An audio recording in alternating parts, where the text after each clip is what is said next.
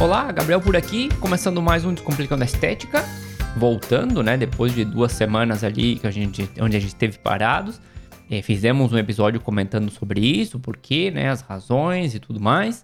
Esperamos que você possa participar lá da nossa pesquisa, falando nisso, né? E hoje eu vou estar sozinho por aqui, por né, circunstâncias ali de compromissos profissionais da Cris, mas ela vai voltar na outra semana.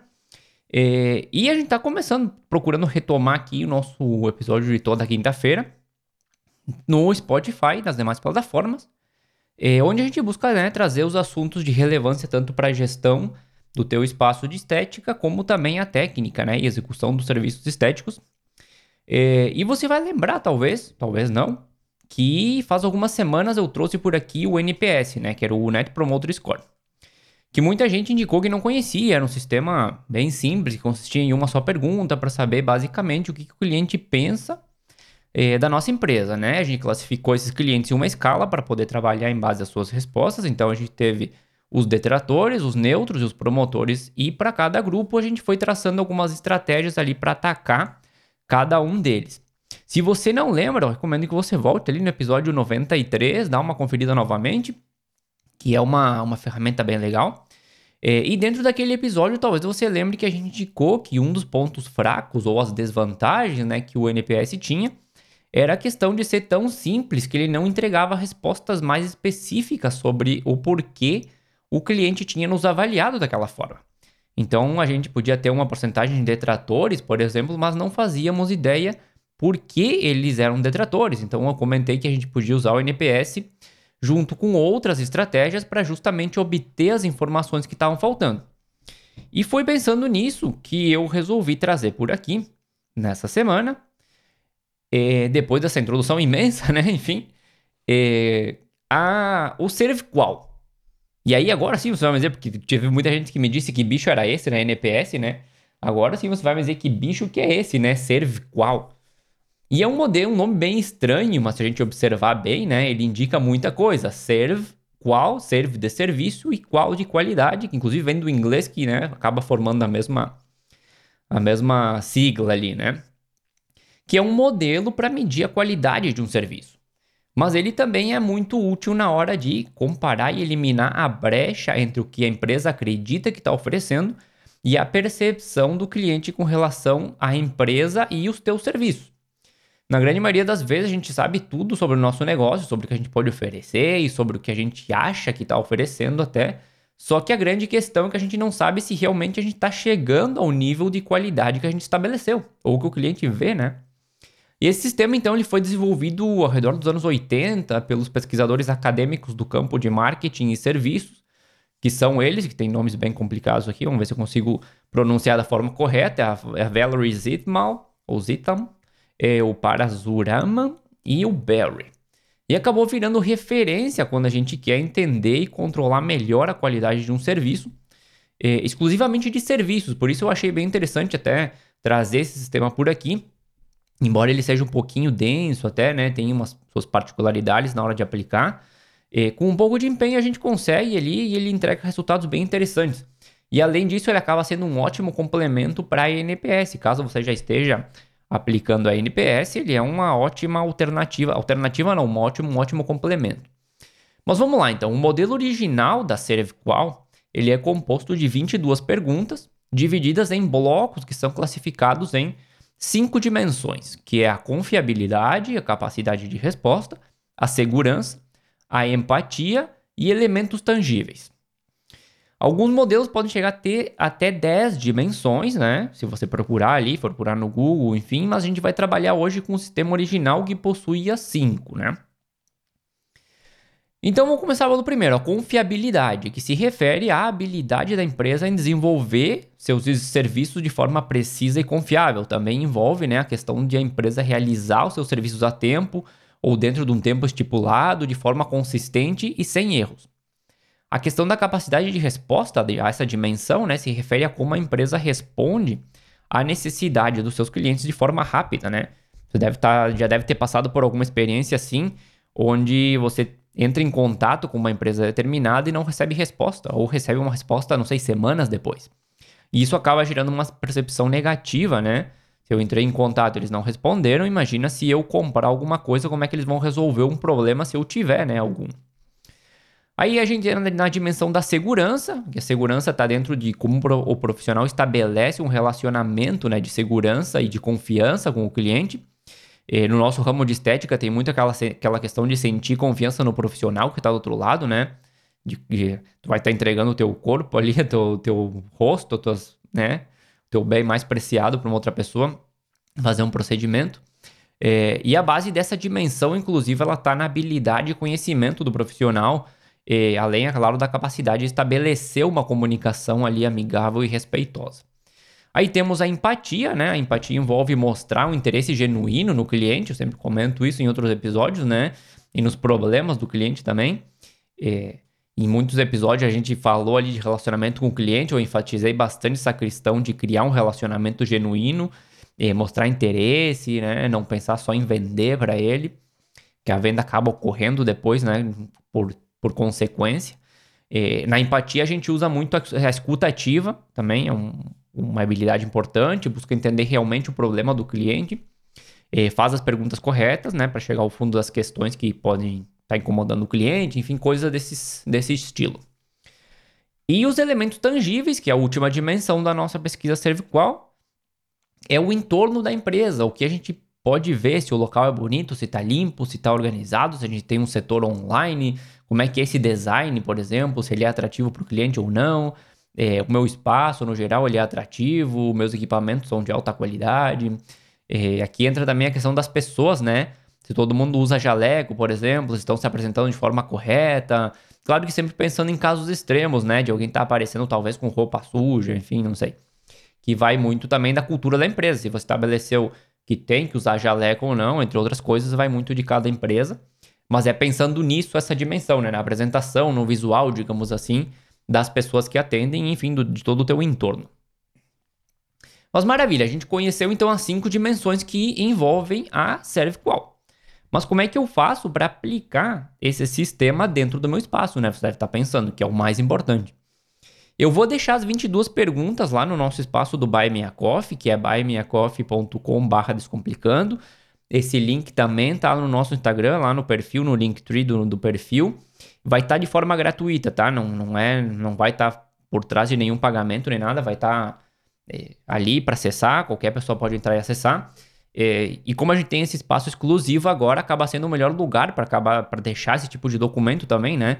Do que ficar colocando ali no. Às vezes fica muito contaminado no, no Instagram, ou no, tem que entrar lá no YouTube procurar, procurar o link. Então, fica tudo só num espaço. E dentro dessas 22 perguntas, elas já estão classificadas em cada uma das cinco dimensões que a gente comentou aqui. Então, você vai poder relacionar facilmente as dimensões com as perguntas e depois até customizar o teu questionário da maneira que for melhor para ti e para o teu negócio.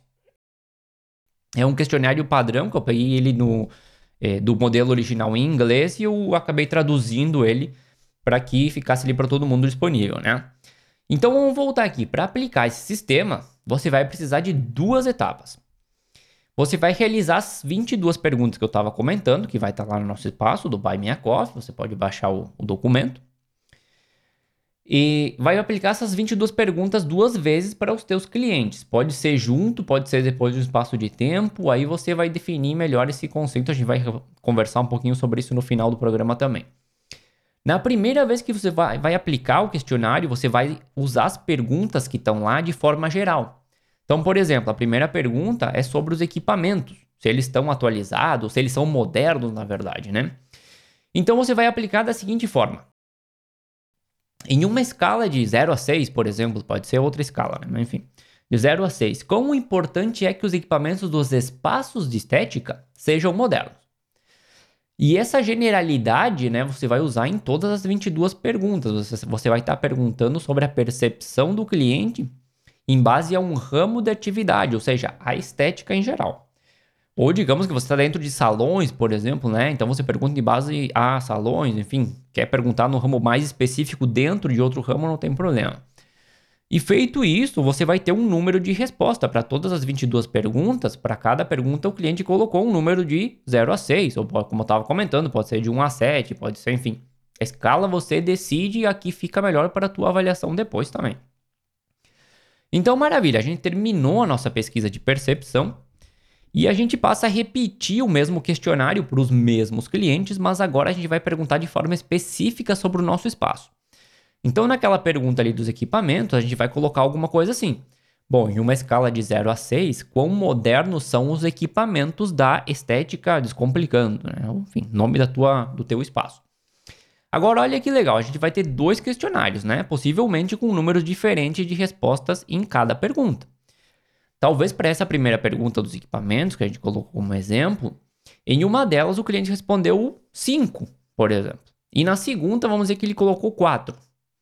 Então, o que a gente faz agora é um cálculo rápido que consiste em avaliação do cliente, que é o segundo questionário que você vai fazer, menos a expectativa do cliente, que é o primeiro questionário, vai ser igual à qualidade.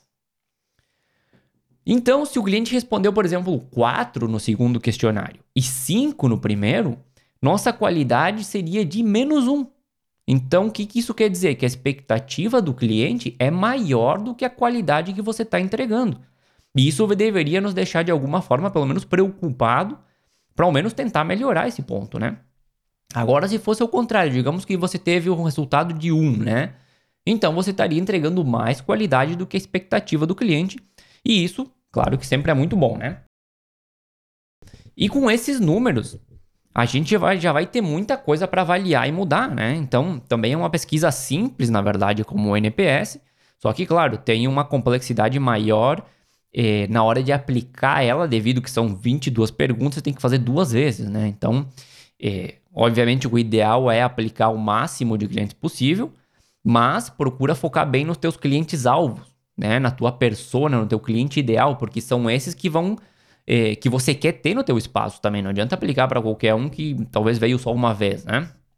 Se você aplicar um cliente que não está dentro do que você considera ideal, por exemplo, claramente você vai ter resultados mais distorcidos, então, porque tua oferta não está direcionada a esse público.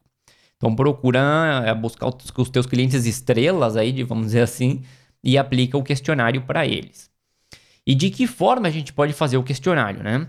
Bom, talvez essa seja a parte mais complicada do processo, porque, como eu estava comentando, são 22 perguntas e a paciência das pessoas anda cada vez mais curta. Então, você pode usar, não sei, todos os meios tradicionais que a gente comentou, né? Também lá no NPS, de deixar ali na recepção e convidar o cliente a responder no final, mandar por e-mail ou talvez como esse é um pouco mais extenso, fazer algum evento específico, quando seja possível, claro, né, depois do Covid, onde você convida o cliente para algum dia especial, alguma palestra, algum brinde, não sei, e aproveita o momento para a realização dos questionários. Aí, como sempre, vale né, usar a criatividade para procurar obter o máximo de respostas possível. E antes de finalizar aqui o programa né, sobre a ServiQual, que na verdade também é uma ferramenta que não tem tanto o que explicar, mas que acaba sendo simples, mas tem sua complexidade por trás ali do conceito. E a gente comentou ali que a gente tínhamos e vamos, que, né, que a gente tinha e vamos ter, obviamente, diferenças entre expectativa do cliente e o que realmente está acontecendo no nosso espaço. Possivelmente em muitos dos pontos da pesquisa, né? Talvez quase todas as perguntas, talvez não, enfim, depende muito do que você está oferecendo e do teu tipo de cliente também. E essas brechas, e elas são chamadas assim, são chamadas de brechas, também possuem classificações.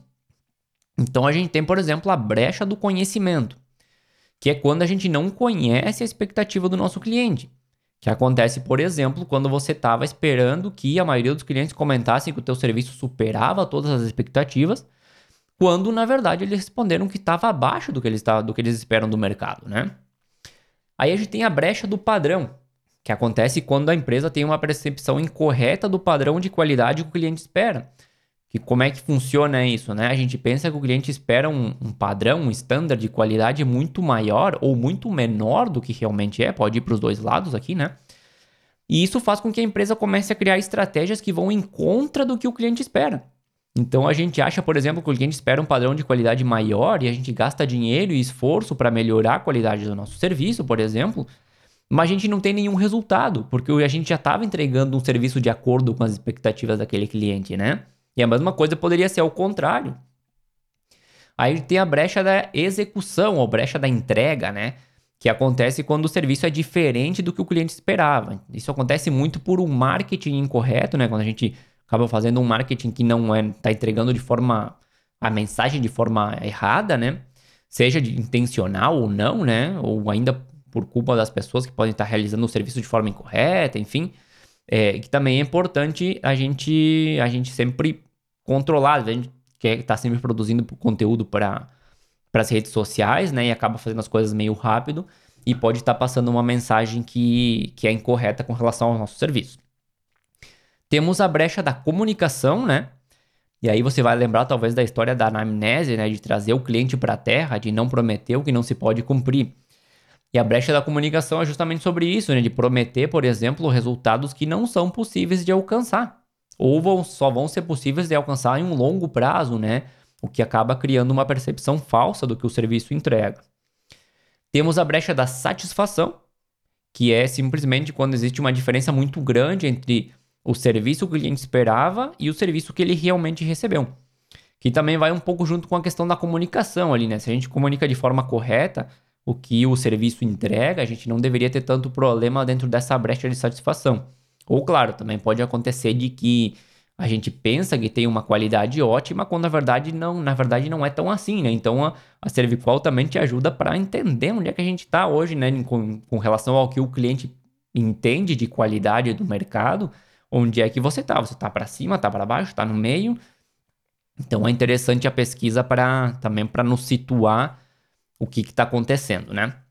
Todas essas brechas, quando a gente avalia junto com os resultados lá da nossa pesquisa cervical, nos ajuda, obviamente, a estabelecer estratégias para corrigir problemas dentro dos nossos negócios e nos aproximar mais do que o cliente espera como serviço, né? Quando a gente consegue fazer isso, obviamente a gente vai ter mais cliente, mais venda, mais melhores resultados, clientes mais felizes, mais fiéis à nossa marca e ao nosso negócio, né?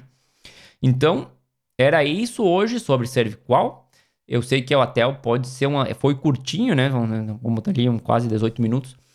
É, mas eu sei, embora seja curto, pode ser que seja um, um, assunto até um pouco denso, né? Então, qualquer dúvida você comenta com a gente. Pode ser lá no Buy Me Coffee, pode ser lá no Instagram. O do Buy Me Coffee, como eu comentei, vai estar tá aberto para todo mundo. Você pode entrar e baixar o, o documento, já deixa um comentário por lá, se já começou a usar, se ficou com dúvida, enfim, a gente vai estar tá é, como encontrando, vai estar tá entrando ali, né, para trocar uma ideia com você. É, vou deixar as perguntas lá, como eu estava comentando, né? Eu fiz uma tradução dessas perguntas do, do modelo original. É, e com o tempo, eu espero que você possa também ir adaptando, né? Cada vez mais esse modelo ao teu negócio e ao teu ramo, ou ao que você quer talvez pesquisar. Talvez hoje você quer pesquisar de forma mais geral, mas daqui a pouco você quer usar o mesmo modelo e fazer uma pesquisa sobre algum serviço de forma específica, né? Dentro da estética. Também você pode reformular as perguntas para trabalhar desse jeito. Então, você pode pegar lá as partidas, a, as perguntas, né? Elas são o ponto de partida, na verdade. Mas quanto mais você conseguir customizar para o que você quer saber, mais precisa vai ser a informação que você vai ter para trabalhar também. Então, daqui a pouco, ah, eu quero saber sobre, eh, não sei, um serviço específico da estética, eu quero saber sobre botox, sobre limpeza de pele.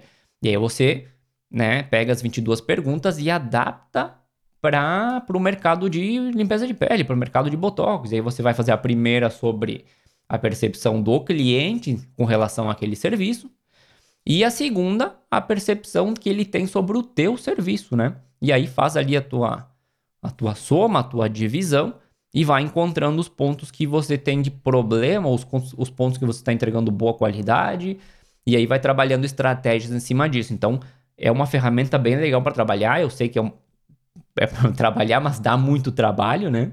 Porque, final das contas, são 22 perguntas. é difícil fazer com que as pessoas sentem para responder essas 22 perguntas. Às vezes, o NPS, que é uma pergunta, já é difícil, às vezes, né? Então, eu sei que o processo de implementação pode ser um pouco complicado. Mas é, é o que eu estava comentando, a gente tem que usar formas criativas de fazer com que o cliente queira responder esse, esse questionário, às vezes até é, pedir essa ajuda para o cliente, né? Porque você está, no final das contas, também procurando melhorar um serviço que ele vai receber depois. Então, você pode até usar esse tipo de estratégia, né? Dizer, ó, oh, cliente, eu vou Tô fazendo isso, na verdade, para descobrir como é que eu tô com relação à qualidade do meu serviço para poder melhorar. Então, para mim é uma ajuda grande. E aí depois tem várias formas, né? Como eu tava comentando naquele eh, juntar o pessoal num dia para um, né, um dia específico de estética, ou daqui a um pouco, né, pode brincar ali com alguns brindes, algumas coisas assim, que claro, acaba sendo um gasto, é, mas os resultados que você vai tendo de resposta depois também estão bem importantes para o que você planeja para o teu negócio como um todo. Então, aí tem que descobrir o, o melhor método que funciona para você é, e que você consiga obter o máximo de respostas possível. Mas, então, era isso hoje. Vou ficando por aqui. A música de abertura do programa é Feeling Good da PurplePlan.com. E na próxima semana a gente vai estar de volta assim com mais um capítulo do Descomplicando a Estética. Foram só essas duas semanas ali, acho que eu acredito que agora a gente vai retomar com tudo e vai ter conteúdo para você na outra quinta-feira sim. Até mais!